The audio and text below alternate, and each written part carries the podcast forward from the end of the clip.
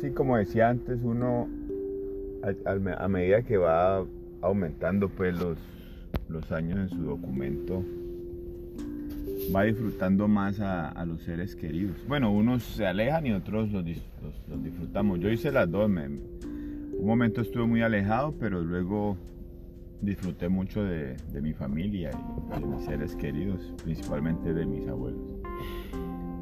Pero entonces, como dije antes, en, las, conversaciones con mi abuelo ya se volvieron como, bueno, no eran, o sea, eran serias, pero siempre él tenía un poco de, era jocoso, era,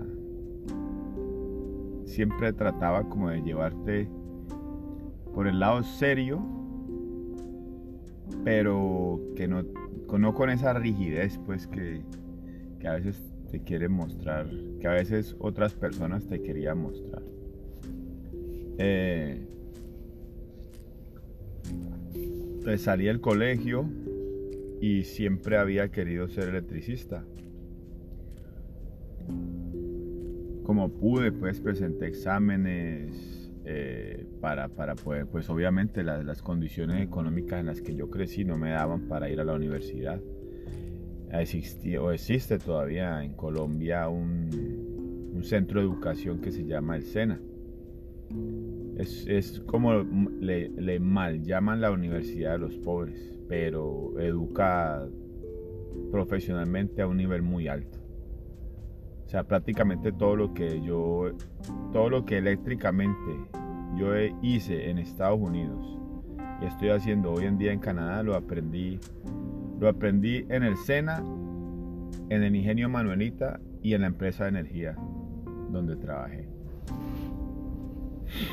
Yo quería pues siempre ser electricista y yo le preguntaba mucho, a, o sea, él fue mi, él fue, una, él un guía y un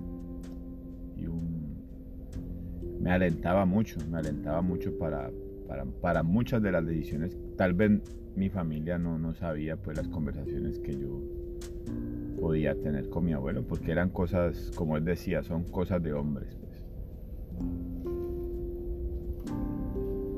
Y él tenía, tenía, él tenía la plena seguridad, mejor dicho, todo lo que me ha pasado